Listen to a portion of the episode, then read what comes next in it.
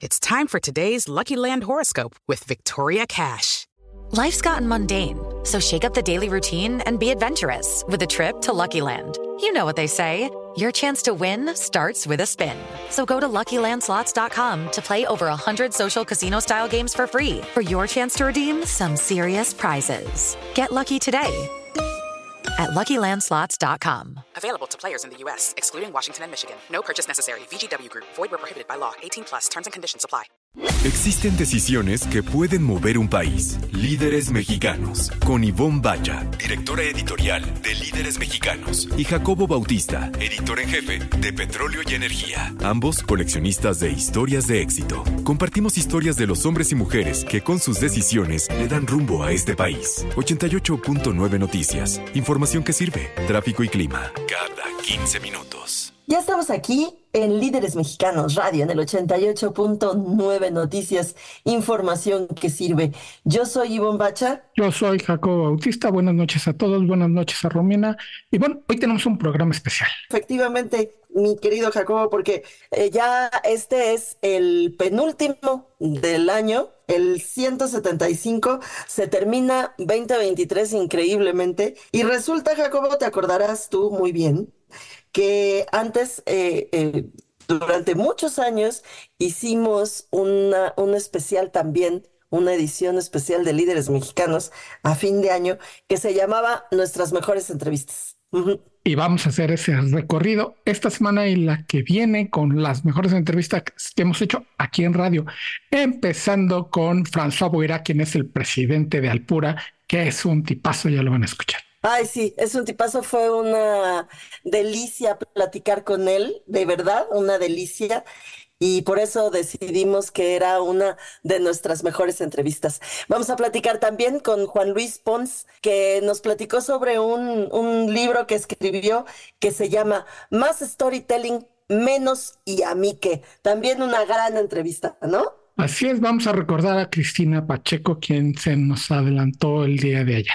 Sí, vamos a platicar de las veces que tuvimos la oportunidad de entrevistarla y de estar con ella.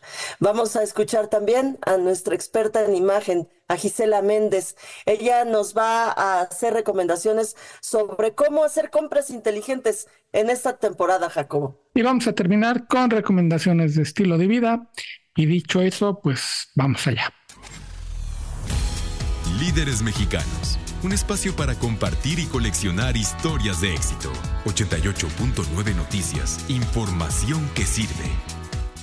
Pues Ivonne Bacha ya tenemos en nuestra sala de Zoom a nuestro primer invitado de la noche, quien es Juan Luis Pons, autor de Más Storytelling, Menos y a mí que.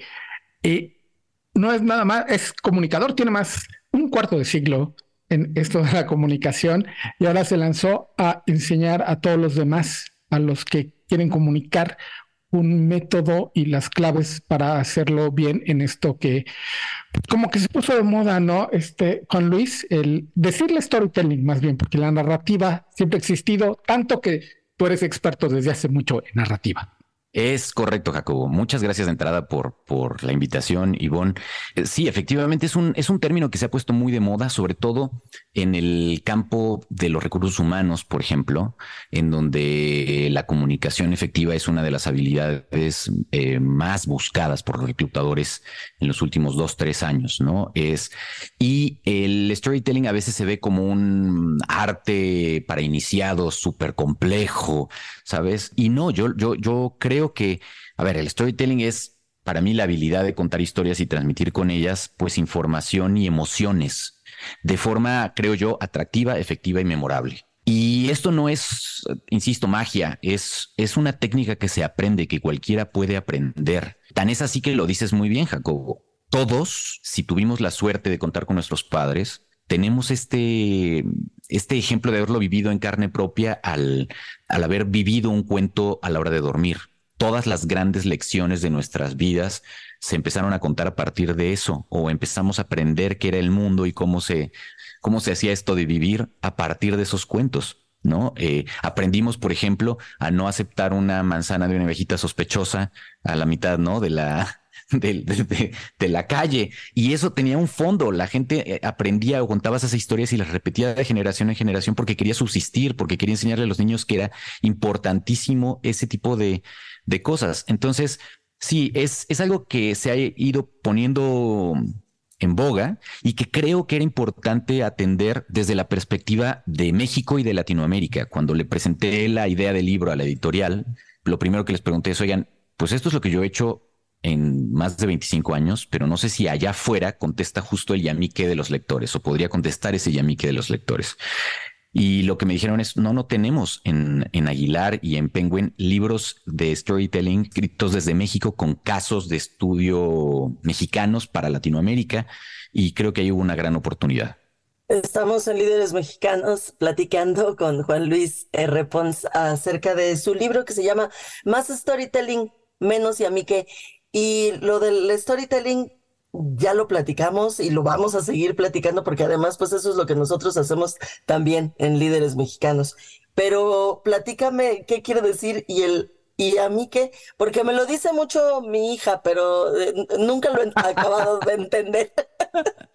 Pues mira, si te lo dice tu hija, justo es eso. Todos tenemos miedo de que cuando estamos comunicando algún contenido, esa persona a la que va dirigida se diga en su cabeza, bueno, y todo este rollo que me está echando, ¿y a mí qué? Entonces, ese es el ángulo diferenciador, yo creo, de este libro. Creo firmemente en que uno de los grandes problemas de la comunicación es que no nos sentamos antes de ponerle senda a ese mail, antes de prender el micrófono, antes de subirnos al escenario, a preguntarnos, a ver, ¿cuál va a ser el yamique de la persona que está allá afuera? Porque si no hacemos esto, Jacobo y Ivonne, lo que va a pasar es que efectivamente ellos van a encontrar algo más interesante en su celular. Si no contestamos eso, si no nos tomamos ese, ese trabajo previo, les voy a poner un ejemplo muy puntual a quienes nos están escuchando. ¿Qué pasa cuando pedimos, quiero pedir vacaciones, ¿no? Ya viene fin de año y quiero pedir mis vacaciones de Navidad. Y entonces tengo que o escribirle un mail a mi jefe o tengo que sentarme con él o con ella para poder platicar al respecto de esto. ¿Quiénes honestamente de quienes nos escuchan realmente se toman la molestia de pensar cuál va a ser el yamique de mi jefe para que me acepte las vacaciones como yo las quiero. Yo tengo clarísimo cuál es el, el yamique mío. Es yo quiero descansar, estoy realmente quemado en este año, ha sido un año complicado o fácil, dependiendo de cada quien. Y tengo muy claro que me quiero ir de vacaciones. Todo eso cuadra en mi cabeza, pero no me pongo a pensar cuál sería el yamique de mi jefe o de la empresa. Entonces, si hacemos ese trabajo previo y decimos, a ver, dónde le convendría a la empresa de alguna manera, cuál es el momento para apuntalar esa petición y para que coincida con los intereses del otro, porque al final yo tengo una consultora de contenido y he tenido la suerte de entrenar a, speakers, a conferencistas, a voceros de marca, a CEOs. Y muchas veces lo, lo más importante que yo trato de dejarles es, recuerda que no es lo que tú quieres decir, sino lo que el otro quiere escuchar. Eso creo que no lo tenemos tan claro hoy en día. Hay una ansia porque nos escuchen los otros. Saliendo sobre todo de la pandemia es así. Todos tenemos un chorro de cosas que queremos comunicar y se nos ha olvidado que uno de eh, de las condiciones básicas de la comunicación es la escucha del otro y de adaptar nuestro discurso y lo que le estamos contando a partir de la reacción del otro.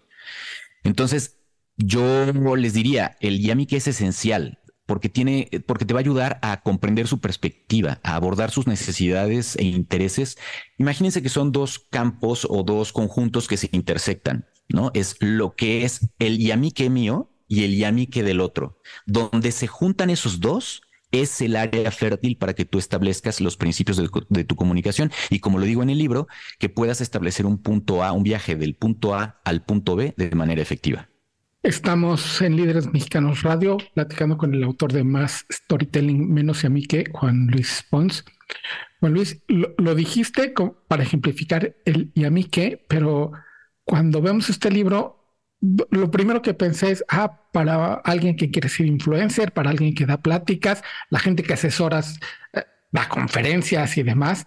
Pero como le decías en tu ejemplo, si queremos comunicar mejor en cualquier mail, en una junta donde lo que queremos es que nos cambien de lugar, ya sabes, al área, en la junta de vecinos simplemente para que cambien de lugar los botes basura o que vengan los miércoles en lugar de los jueves. Todo mundo necesita comunicar un algo, ¿no? O sea, tienes mucha más audiencia de la que podemos creer en un principio. Tienes toda la razón, Jacobo. Y la verdad es que, por un lado, me encanta que pongas este ejemplo de la Junta de Vecinos, porque yo siempre la menciono como un microcosmos de lo que sucede en nuestro país.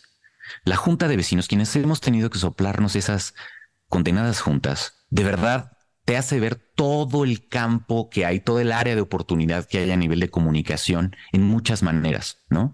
Eh, siempre está esa persona y quienes nos escuchan lo podrán atestiguar. Tan es así que por eso cada vez va, no sé si en sus edificios les pasa, pero en el caso del mío cada vez va menos gente, porque dice, oye, ¿para qué me voy a soplar todo eso? porque en realidad no está atendiendo justo a mí y a mí qué. Y me tengo que entonces escuchar a una señora que quiere hablar sobre sus perros y entonces cómo le molestan y nada, nada, nada. Y es solo su, solo el de ella, el y a mí que de ella. Y no pensamos en comunidad. Y uno diría, híjole, pues es que estas cosas sí está terrible, pero analícenlo y veámoslo a nivel de quiénes son nuestros líderes mexicanos hoy en día y cómo se comunican. Y si esos, esas mismas cosas que estamos viendo en ese microcosmos de la, junta de vecinos no está sucediendo en los partidos políticos, en los niveles de gobierno, en la vinculación pública. Todos los que tienen un micrófono hoy en día, un micrófono público, que no es de ellos, sino de su cargo, ¿cómo lo están usando? ¿Y qué tanto están pensando realmente en el yamique de sus gobernados o de las personas a las, a las que les deben su presencia en el cargo en el que están? Estamos en Líderes Mexicanos platicando con Juan Luis R. Pons sobre su libro más reciente que seguramente podrán encontrar en todas las librerías. Ahorita le pregunto, que se llama Más Storytelling, Menos y.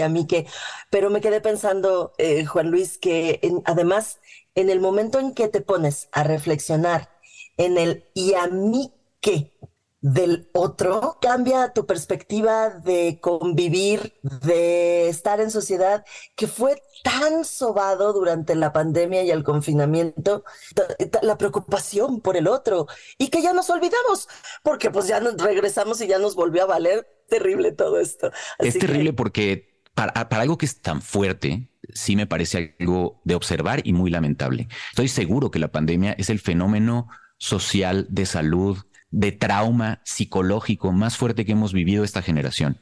Y es increíble que en tan poquito tiempo ya hayamos olvidado parte de esos aprendizajes y lo que soñábamos y lo que nos repetíamos a nosotros y lo que decíamos es que cuando pueda salir voy a ser y cuando pueda estar otra vez y cuando pueda abrazar a los otros. Es que el día a día y el, la costumbre se nos, nos aplasta. Y es parte de la invitación de este libro, el decir, a ver, ¿quieres comunicar mejor? ¿Quieres negociar de manera empática, quieres crear contenidos que mantengan el interés y la atención en las redes sociales, quieres mejorar tus habilidades para hablar en público, para hacer presentaciones, para dar conferencias, quieres crear incluso experiencias de marca que mantengan una narrativa congruente, que vaya en línea de lo que tú quieres contar y lo que tu marca quiere contar, y en general tener éxito en las industrias creativas. Este libro te va a servir, pero tiene que partir de que, por supuesto, sigas estos, estos tips e ideas claras que, que me parece que son aplicables de inmediato conforme vas recorriendo sus páginas y que realmente partas de esa pregunta. De verdad, Ivonne, para mí es tan importante esa, esa frase del Yamique que en el curso de storytelling que doy, en, en, el taller, mandé a hacer unos tatuajes, porque yo ya lo he dado por muchos años y en algún momento decía, es que si ya hay una idea que yo quiero que se salgan y que se lleven tatuada de aquí, es Yamique. Eso fue antes incluso de escribir el libro. Y entonces dije, bueno, ¿y qué tal que lo hacemos realmente literal? Y hoy en el curso lo que hago es ponerles un tatuaje que va en el antebrazo, que realmente se llevan ese día a su casa y que cuando se están bañando y dicen, ah, sí, sí, se me está quitando, ya puedo estar tranquilo. Digo, pero me acuerdo de lo que este hombre me dijo y si me llevo uno de sus aprendizajes, es ese yamique, es recordar que siempre hay un yamique del otro. Y además es padre porque hicimos para la presentación del libro incluso varios modelos de, tatuajes porque, porque al final el yamique de todos nosotros es diferente, no es único, no es, sabes, el mismo estilo. Entonces, si es algo que me gustaría enfatizarle a quienes nos escuchan.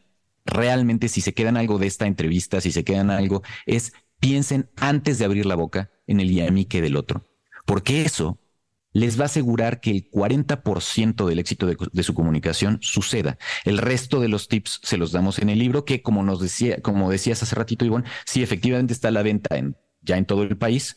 Eh, llevamos unas semanas de que, ha sido lanzado y estoy súper contento porque cuando menos hace dos días que chequé la última vez cómo va el libro, es que está en el número uno en Amazon, por ejemplo, del segmento de comunicación de hablar en público, me asombra y me da muchísimo gusto porque realmente llevamos muy poquito de que haya sido lanzado el libro y entonces quiere decir que sí está contestando de alguna manera esa necesidad que hay de comunicarse mejor. Y para quienes son como en este momento eh, fans del audio, también está disponible en audiolibro, que es algo que me encanta porque además tuve la suerte de que me, me invitaran a que lo grabara yo mismo. Entonces es como el libro, pero imagínense que se los estoy explicando capítulo a capítulo. El libro tiene eh, códigos QR que de alguna manera te, te van llevando eh, de la mano con las con los aprendizajes para poner algunos ejemplos y que los puedas ver de forma pues más visual tanto en video como en fotografías. La verdad es que creo que es algo que van a disfrutar y para los que aman los ebooks o los libros electrónicos también está en ese tercer formato. En fin, creo que es un libro que yo espero sea útil pero también muy entretenido. Pues ahí está, si son de los que hablan, y cuando hablan, la gente empieza a agarrar su celular para ver otras cosas. Necesitan leer a Juan Luis Pons, más storytelling, menos y a mí que. Juan Luis, mil, mil gracias por tu presencia aquí en Líderes Mexicanos Radio. Ivonne, Jacobo, les agradezco muchísimo la entrevista. Amé esta entrevista. Muchas, muchas, muchas, muchas gracias. Y esperemos que les sea de mucha utilidad a quienes nos escuchan. Mi nombre es Jacobo Bautista. Frente a mí está Ivonne Bacha, quien, Ivonne, decíamos al inicio del programa que Cristina Pacheco se nos adelantó, gran, gran periodista, que tuviste la oportunidad de entrevistar. Sí, fíjate que en la revista salió tres veces, en el tomo 45, en el, por el 2001, en el tomo 199, que fue justamente cuando yo tuve la oportunidad de entrevistarla, y la más reciente entrevista que se le hizo, se la hizo Marcela Ramos en 2013. Las tres veces estuvo con nosotros en unas entrevistas muy lindas, muy encantadoras. Cristina Pacheco eh, se acababa de despedir de su columna que nunca dejó de publicar en, en la jornada, Jacobo, y acababa de avisar que tenía que recuperar su salud para poder regresar a escribir esas columnas y pues muy poquitos días después, es decir, ayer, pues se nos adelantó Cristina Pacheco, una extraordinaria. Ella decía que no era periodista, ¿sabes? Estábamos recordándolo Marce y yo, que ella justamente en todas sus participaciones, en las, cuando daba conferencias en las universidades y demás, ella no se consideraba una periodista.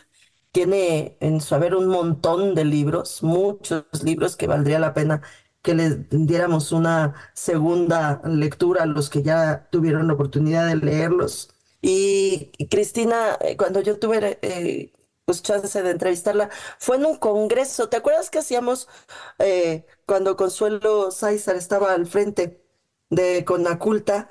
Eh, nos invitó a hacer un par de coberturas, dos, sí, efectivamente un par coberturas del Congreso de la Mujer que hacía en el Palacio de Bellas Artes. La experiencia de las mujeres en la cultura, algo así se, se llamaba. De hecho, de ahí me robé el nombre para el ejemplar que hicimos hace poco en Piani, de la experiencia de las mujeres en el sector energético.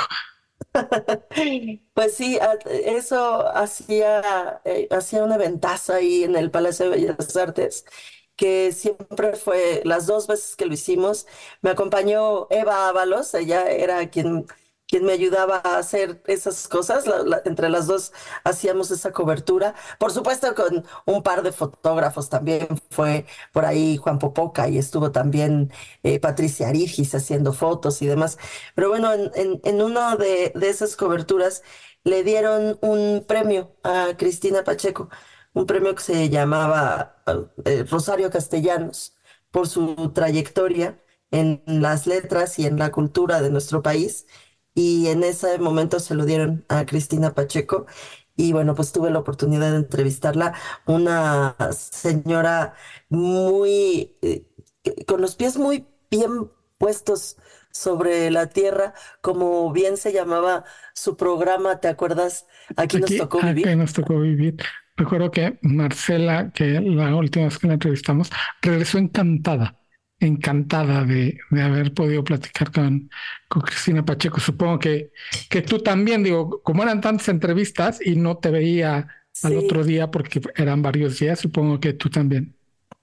Yo también, eh, son de esas de esas emociones que no se te olvida, ¿no? O sea, que cuando, cuando te acercas a alguien que, pues que ves para arriba, siempre es padrísimo tener eh, chance de platicarlo. Una mujer muy, muy, muy, con los pies muy bien puestos en la tierra, te decía yo, o sea, de ninguna manera eh, se creyó nunca más que nadie y eh, al contrario, muy muy cercana, muy empática, muy generosa con su tiempo y con sus anécdotas y con el espacio que nos dio y las fotos que le hicimos. Recuerdo que se reía mucho durante las durante las fotografías, entonces las fotografías pues er, eran muy bonitas, ¿no? Porque eh, captar esa alegría de vivir y de compartir y de estar, pues se notaba en las fotos fue, la verdad es que fue una experiencia de las cuales me congratulo, Jacobo, de haber tenido esa oportunidad que no se me fue, ¿no? Que dices, ay, nunca lo entrevisté y nunca lo vi, y nunca lo conocí, ¿no? A Cristina sí, sí, sí la conocí, sí platiqué con ella, sí la entrevisté y me da muchísimo gusto. Además, le agradezco profundamente a Consuelo Saizar esa oportunidad porque no solo fue a Cristina, sino un montón de mujeres interesantísimas, Jacobo. Y es de las mujeres que deja un enorme, un, gran legado, además de sus columnas, todo lo que hizo en, en, o sea, los libros que publicó y de programas de aquí nos tocó vivir. Híjole, hay par de décadas, al menos de unos grandes programas donde retrataba al México, pues al México que de repente nadie le hace caso. Y desde un punto de vista así de, igual a igual, porque ella nunca se sentaba así como, ah, yo soy la de la televisión, que bien, no, yo vamos a platicar, aquí nos encontramos, aquí nos tocó vivir, aquí estás tú, aquí estoy yo, y vamos, y lo que era, era una gran narradora y era muy buena para encontrar historias, como es muy buena también para encontrar historias nuestra querida Gisela Méndez, a quien vamos a escuchar a continuación. ¿Cómo hacer compras inteligentes esta temporada?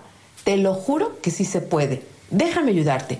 Soy Gisela Méndez, consultora de imagen, arroba gisimagen en todas mis redes y como cada mes estoy contigo aquí en Líderes Mexicanos Radio. Te comparto hoy cinco sugerencias de compra y un tip. Número uno, si de plano lo tuyo es andar viendo escaparates y comprar, ve pero sin la tarjeta, sin dinero. Tú como el chinito, solo mila, pero no compres, usted aguante. Número 2. Compra solo necesario. Acuérdate que las rebajas empiezan el 25 de diciembre. Es más, si puedes, mejor no salgas al shopping hasta el 25. Paciencia, por favor. Número 3. ¿Tienes media hora? Mira tu guardarropa y haz una lista de deseos para actualizar este. Saca la ropa descolorida, rota, que ya no te queda y renueva esa pieza. Número 4 Tarea. Compra lo que realmente te gusta. Evita comprar solo por el precio. Lo más importante es que tu ropa también hable de ti. Número 5. Mira precios, observa la calidad y el uso que le darás a esa prenda. Y ahora sí, toma la decisión de compra. Y por último, nuestro tip de imagen. No guardes tu ropa roja, azul y esa prenda metalizada. Esta temporada será un hit, serán un hit esos tonos. Por lo tanto, a llevarlos.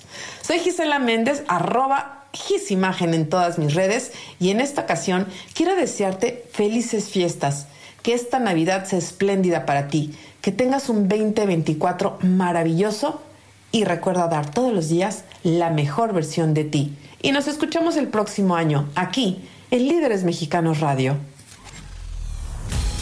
Líderes Mexicanos un espacio para compartir y coleccionar historias de éxito. 88.9 Noticias, información que sirve.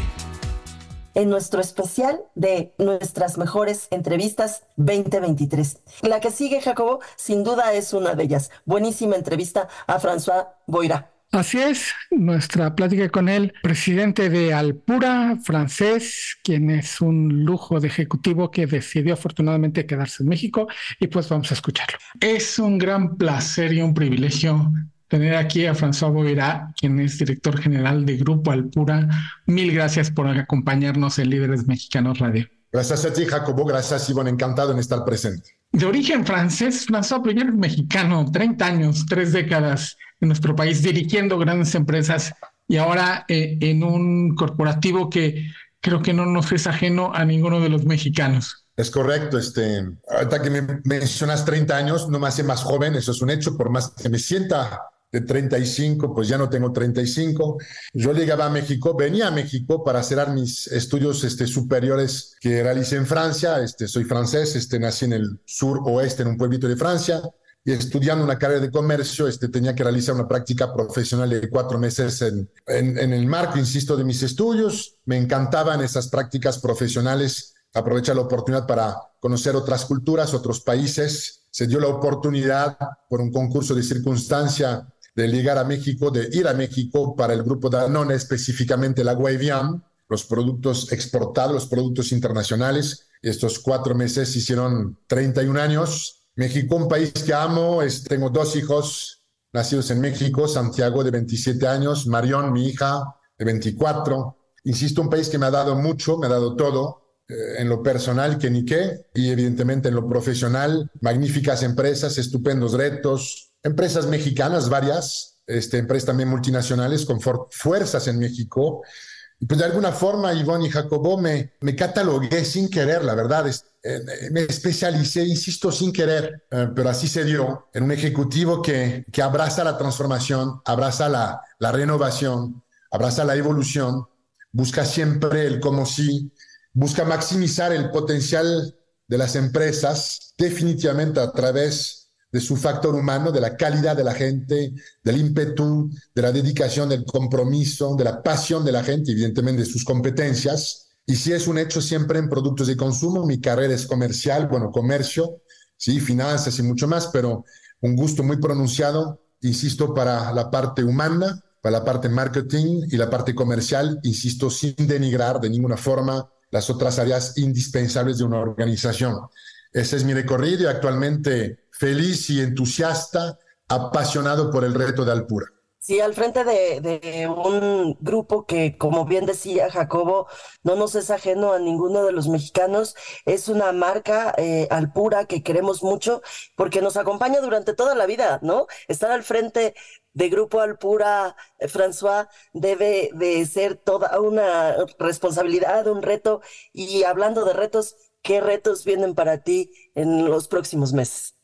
La pregunta es muy buena y podremos ahí platicar horas. Cuando abrazas un reto tan increíble, apasionante como encabezar el grupo Alpura, la empresa Alpura, pues evidentemente abrazas eh, no nada más una perspectiva, son muchas. Alpura es una empresa, lo hacemos icónica de México, somos más de 10.000 colaboradores en la empresa y una facturación relevante que no podré mencionar porque somos una empresa privada, pero pues evidentemente es una masa crítica muy importante y una infraestructura muy relevante tanto en temas industriales como de logística, evidentemente comerciales con nuestras unidades de distribución y camionetas, pero Alpura, por más icónica que sea, un producto, una empresa de una calidad definitivamente superior, desde el rancho donde tenemos 139 mil cabezas de vaca, este, producen la mejor leche de México, de las Américas y quizás del mundo, y es un hecho, lo podría comprobar.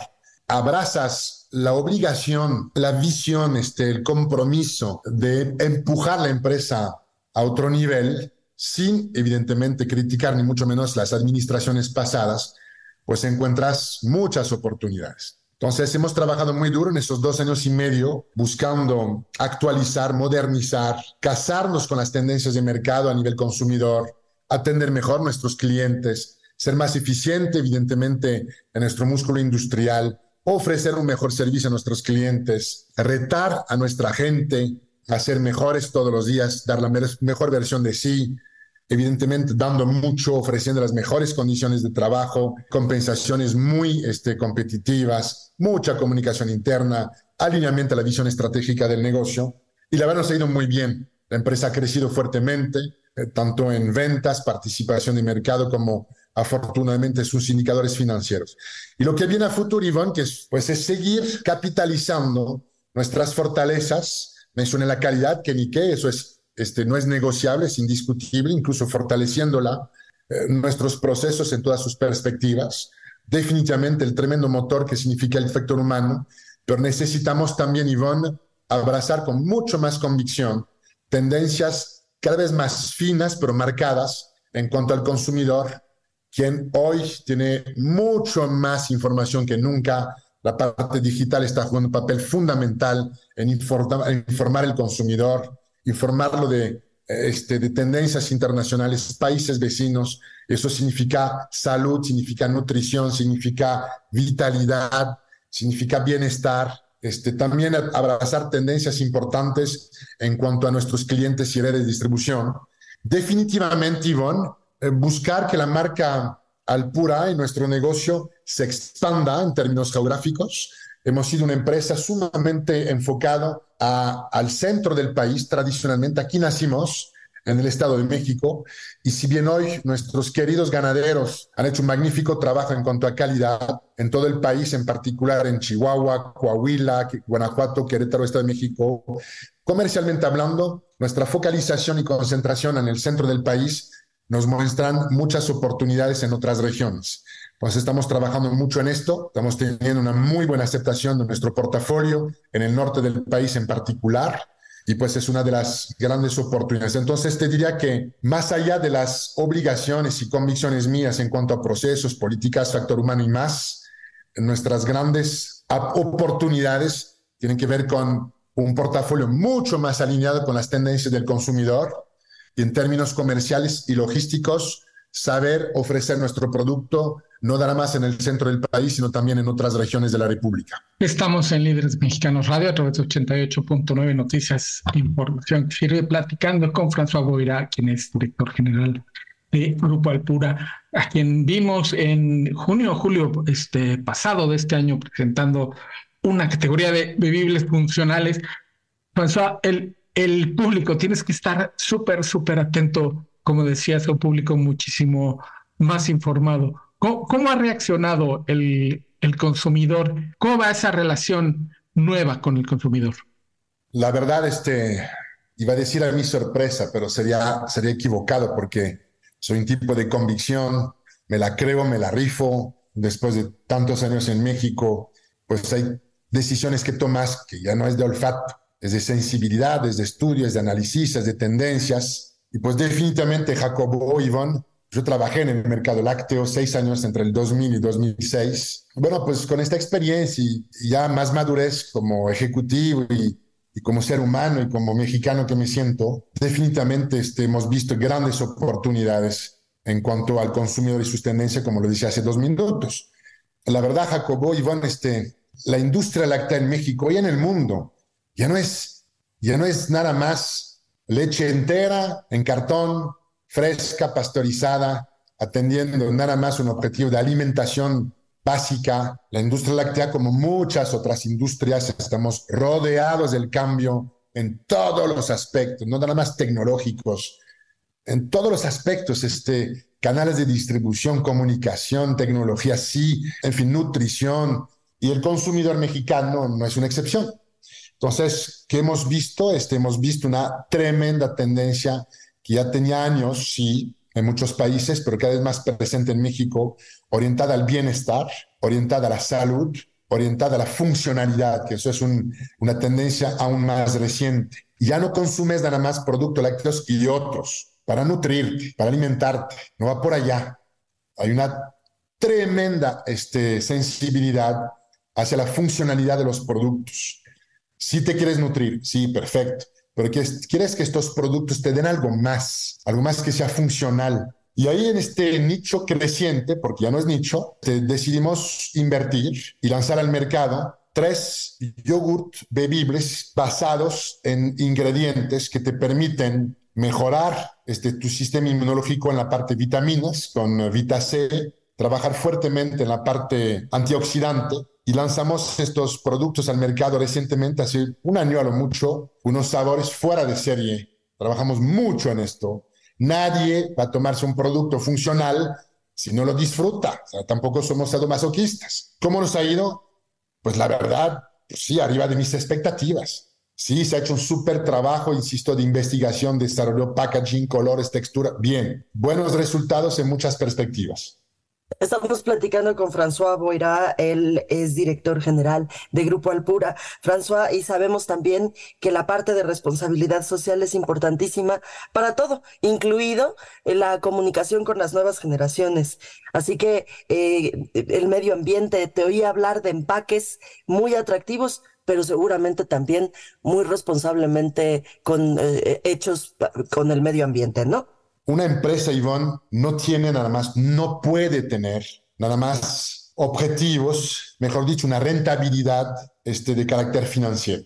Una empresa sana es una empresa rentable que ni qué. No somos una asociación caritativa, tenemos obligaciones con nuestros socios y accionistas, tenemos evidentemente una obligación con nuestros empleados en ofrecer sueldos y prestaciones competitivas, tenemos obligaciones con nuestros queridos ganaderos, este, pagarles un precio justo y competitivo en la leche, de eso viven. Entonces necesitamos ser una empresa, tenemos obligaciones con nuestros proveedores, que son también socios de negocio, ofreciéndoles condiciones de verdad cómodas y, y competitivas para ser socios nuestros en tantos aspectos. Pero una empresa hoy competitiva, este, exitosa, mejor dicho, tiene otras rentabilidades. La rentabilidad humana, la rentabilidad social, la rentabilidad ecológica, esos elementos no pueden ser ignorados. Y entonces, yéndonos a la parte social, que se cruza con lo ecológico, este, estamos relanzando, eso tiene unos pocos meses, quizás seis, lo que es nuestra Fundación Alpura. La Fundación Alpura persigue dos grandes objetivos.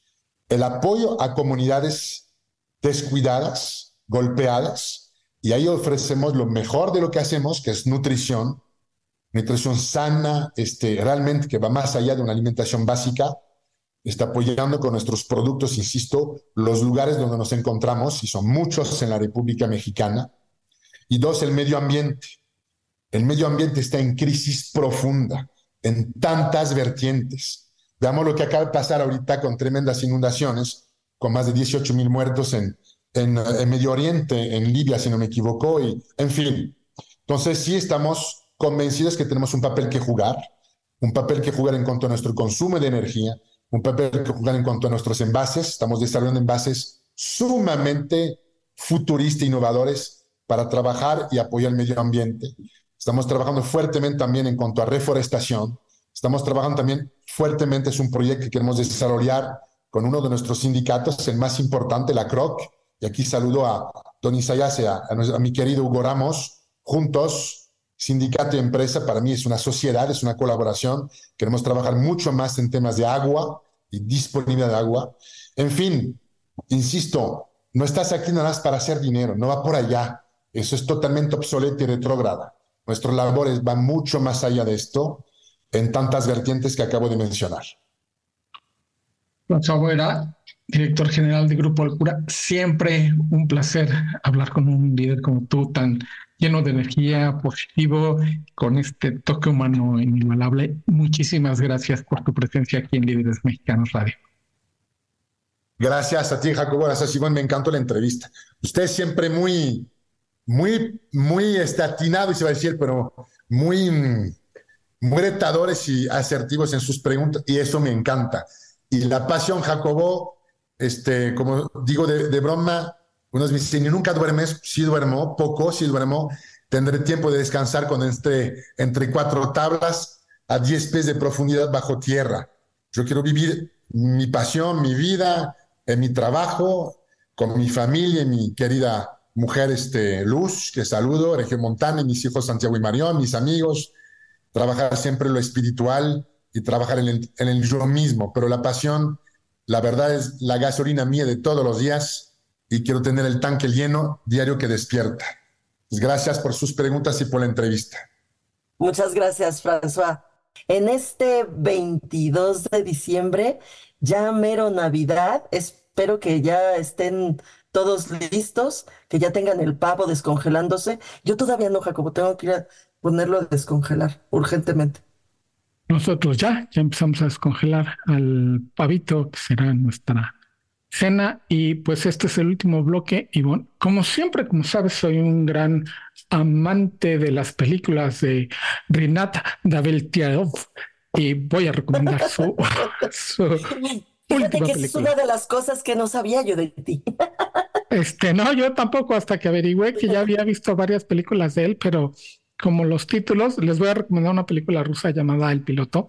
Como los títulos pasan en, con las letras cirílicas, pues no me entero quién dirige ni cómo se llaman los actores ni nada de nada.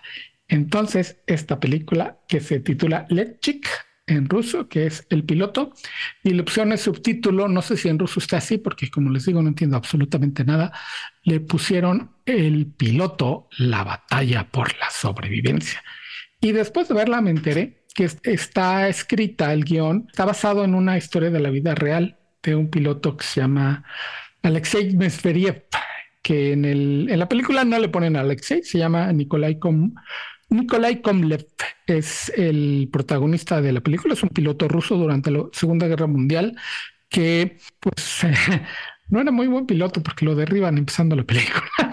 y, y se parece un poco a esta película americana que detrás de las líneas enemigas con Owen Wilson, que también está basada más o menos en una historia real de un piloto americano. Este es un piloto que derriban y tiene que sobrevivir. El caso de Alexei Medvedev en la tundra rusa en invierno del 41, lleno de nieve, unos lobos lo van persiguiendo y además de que lo están persiguiendo está en territorio ocupado por los alemanes, entonces ya sabrás que tiene enemigos por todos lados, incluyendo, como dicen los, rusos, el general invierno. Por cierto, me acordé de un, un chiste ruso que hacían los rusos durante la guerra, los conflictos árabe-israelí, apoyaban a los árabes y los israelíes siempre les ganaban, ¿no? Y entonces le preguntaban a los rusos, ¿qué hacemos? Y decían, bueno, pues nosotros cuando nos invadieron los alemanes nos esperamos al invierno y el invierno acabó con ellos y a Napoleón también. O sea, Napoleón ya estaba a punto de tomar Moscú y llegó el general invierno y fue el que derrotó y le decían a los árabes, pues espérense al invierno y así le van a ganar los Pero no, como que no, como que no salía el asunto. Exactamente. Pero la película está muy bien hecha. Es junto con T-34, otra película que ya les recomendé aquí. Está muy bien hecha y es sobre el drama humano. Uno, al aproximarse a estas películas bélicas rusas, uno teme un poquito que sea propaganda. Esta la hicieron antes de todos los líos en los que los metió Putin en Ucrania, porque ya los había metido en otros tantos líos. Y no, no son películas ni la de T-34 ni esta del piloto, tienen nada que ver con la propaganda. Es un drama humano, es un drama de un sujeto en una circunstancia perdido en medio del bosque, con la nieve, con los lobos y los alemanes persiguiéndoles, y él con una visión, porque lo que quiere, ya después de haber sufrido tanto, lo único que quiere es volver a ver a la chica de la que se enamoró. Y curiosamente, ya que logra salvar todo lo que la naturaleza le echa encima, pues viene la parte más difícil, que es la chica de la cual se enamoró, porque pues así es el drama humano que se parece mucho a esta de Leo DiCaprio, que es más de sobrevivencia, con este acento puesto en lo que en lo que nos hace querer pararnos todos los días y bueno, en un caso extremo, en lo que hizo que este piloto en unas circunstancias muy adversas tratara de sobrevivir y llegar al pueblito donde estaba la chica bonita esperándole. Y bueno, ¿y eso en dónde lo podemos ver? Porque todo está muy bien, pero no nos has dicho en dónde. Exactamente, como son películas rusas que de repente es como propaganda. En Prime, los que nos escuchan en Estados Unidos se puede ver en Prime Video. Quienes tengan cuenta americana la pueden ver también. Hay una una plataforma que se llama Play Pilot, donde también está disponible y está prometida en una plataforma que se llama Tubi, que es gratuita. Ahí ya está anunciada. Se llama The Pilot, entonces. The Pilot. Película rusa, La batalla por la sobrevivencia. Y en ese está en ruso? Está en ruso y hay, hay, una, hay una versión, ya sabes, en los subtítulos y demás, la puedes poner también en inglés y yo supongo que conociendo a los de Tubi estará en español también. Bueno. Porque todo lo que suben los de Tubi está en español. Pues está muy bien, que la pases muy bien en tu cena de Navidad, Jacobo, que, que cenes muy rico, que te diviertas mucho, que te traigan muchas cosas Santa Claus y sobre todo a ti, Romina, que Santa te traiga mucho, todo lo que quisiste. Porque se ha portado de lujo este año, ¿eh? Y, nos está escuchando Santa, Santa Claus trae un radio en su trineo, es curioso, y sé que escucha el 88.9 Noticias para saber del tráfico y el, sobre todo del clima, porque él va sobre, sobre arriba del, del tráfico, pero el clima sabemos que le interesa mucho y en esa nota llegamos al final de este el navideño Líderes Mexicanos Radio 175. Abur. Líderes Mexicanos, un espacio para compartir y coleccionar historias de éxito. 88.9 Noticias, información que sirve. This is the story of the one. As head of maintenance at a concert hall, he knows the show must always go on. That's why he works behind the scenes, ensuring every light is working, the HVAC is humming, and his facility shines. With Granger's supplies and solutions for every challenge he faces, plus 24 7 customer support, his venue never misses a beat. Call quickgranger.com or just stop by. Granger, for the ones who get it done.